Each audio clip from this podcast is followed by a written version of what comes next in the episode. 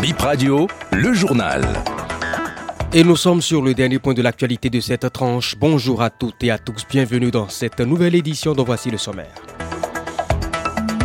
Place de l'Amazon, des ouvriers sur le site du Mondial de pétanque pour le réaménagement constate BIP Radio à suivre les détails dans cette nouvelle session. Des concessions réduites en cendres à Porto Novo, les sources de l'incendie restent à déterminer. Et puis en nouvelle diffusion, l'invité du jour, Phileas Pativo, directeur de l'inspection du contrôle à l'agence de métrologie et de la normalisation du contrôle de qualité. Il s'explique sur les actions menées par son entité sur euh, le terrain. Bienvenue dans cette session. Bonjour à toutes et à tous. Deux appartements partis en fumée mardi au quartier Foufou à Porto Novo. La cause de l'incendie n'a pas été identifiée. Le feu a réduit en cendres une bonne partie de ces deux appartements de 27 mètres carrés. Les secours ont mis deux heures à éteindre les flammes. Et le mondial de pétanque terminé, le site interdit d'accès aux usagers est en cours de démontage. Les ouvriers sont aperçus démontant avec entrain la tribune et les autres édifices. Les sièges verts, jaunes et rouges sont enlevés rangés par couleur dans des supports. Les tentes ayant servi de régie et de réfectoire ont toutes disparu. Les abris des chaises sont toujours en place. Les aires de jeu, les supports des panneaux publicitaires, les poteaux des lampadaires aussi. Les drapeaux griffés 50e édition du championnat mondial de la pétanque continuent de flotter sur le site. C'est la journée internationale de la bibliodiversité ce jeudi. Elle est célébrée chaque 21 septembre. Nous nous sommes intéressés à la question quel type de livre pour quelqu'un qui découvre le milieu du livre? Élément de réponse avec Jérôme Tossavi, assistant médiathécaire à l'Institut français du Bénin.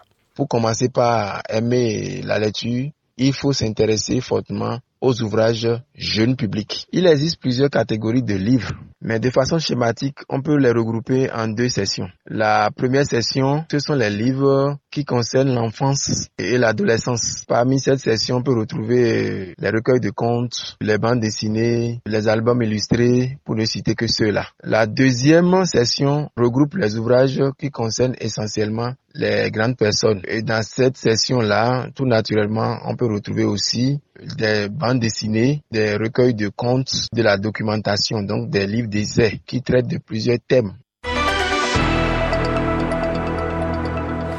Allons maintenant à la découverte d'une école de sourds en début d'année scolaire.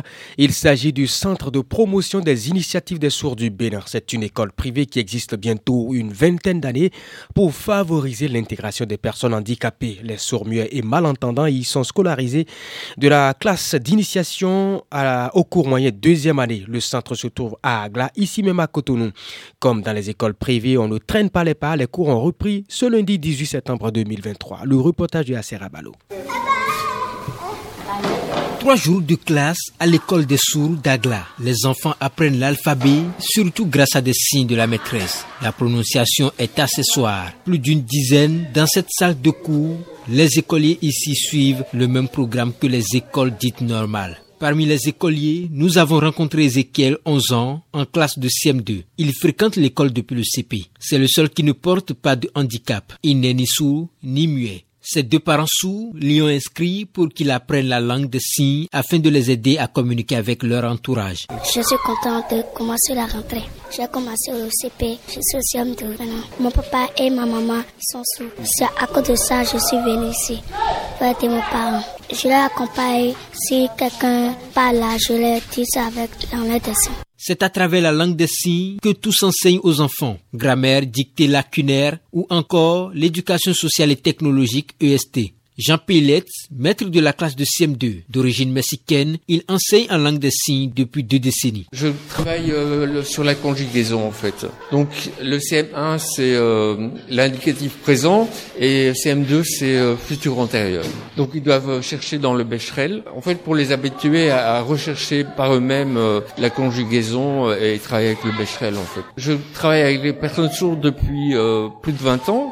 Donc c'est en langue des signes que je communique en fait. Avant, j'habitais la Belgique, mais j'ai terminé avec la Belgique, j'habite ici. Marielle Locono est une étudiante en stage dans ce centre de promotion des initiatives des sourds. Son thème de mémoire en psychologie à l'université d'Abomey-Calavi porte sur l'apprentissage des enfants sourds. Elle les côtoie depuis le premier jour de la rentrée. Je suis ici pour les étudier, les examiner. En tant que psychologue, je veux savoir comment ils vivent et qu'est-ce qui est la base même de leur surdité pour savoir. Donc à ce qu'ils aiment, je ne connais pas la langue des signes. Mais avec le temps, je vais apprendre ça. C'est des enfants intelligents, normaux, seulement qu'ils sont brutaux. Il faut beaucoup de patience avec eux. Il faut investir son temps pour eux être dur, mais pas trop dur parce qu'il faut les discipliner. Sinon, ils sont beaucoup agités. Le Centre de promotion des initiatives des sourds du Bénin compte actuellement une cinquantaine d'écoliers sur un espace de 600 mètres carrés. D'autres apprenants vivant à Ouida sont attendus courant octobre, confie le fondateur de l'école William Lokuruka. Lui-même sourd depuis l'âge de 7 ans, il a créé ce centre en 2005 avec un groupe d'amis. Aujourd'hui, la majorité des écoliers y sont nourris et hébergés. Chaque année, cette école nécessite en moyenne 16 millions de francs CFA pour fonctionner. Les responsables espèrent la mise en application des décrets récemment pris en faveur des personnes handicapées.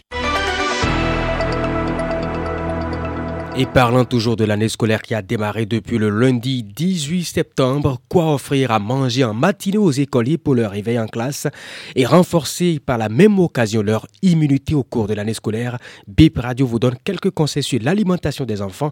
Patrick Serge Zinvoedo, nutritionniste au micro de BIP Radio. Normalement, un enfant qui veut quitter la maison, les parents doivent leur donner les agrumes. Les agrumes ici, il y a l'orange, il y a le citron au miel, il y a le baobab, il y a le néré, il y a le tamarin. Donc, on peut faire le jus de tamarin avec un peu de menthe et mettre un peu de miel dedans. Et l'enfant prend ça le matin. Au lieu de lui acheter du corps, ou bien du pâté, ou bien lui faire du pain beurré au lait, donnez-lui les aliments riches en vitamine C, les fruits riches en vitamine C. Quand je dis les agrumes, ça apporte de la vitamine C aux enfants. Et ça leur permet d'être résistant, d'être dynamique, de capter vite. Parce que la vitamine C d'abord lutte contre les infections, renforce le système immunitaire. Et les enfants ont besoin de renfort de système immunitaire. Voilà des fruits comme ça, donner et ils vont s'équiper. Maintenant, à 10 heures pendant la récréation, ça c'est semi-résistant. Semi-résistant parce que l'enfant doit manger à midi. Il faut pas qu'il se boule le ventre. Pendant la récréation, il doit prendre plus les aliments riches en gluten. On peut lui faire un peu du pain avec euh, du beurre, et un peu de cornichons, un peu d'oignons dedans, un peu de légumes ou bien du pain avec du dia. Le dia ici, ça doit être euh, tomate, oignon, potiron, beaucoup de potiron, oignon et aussi un peu de piment rouge légèrement.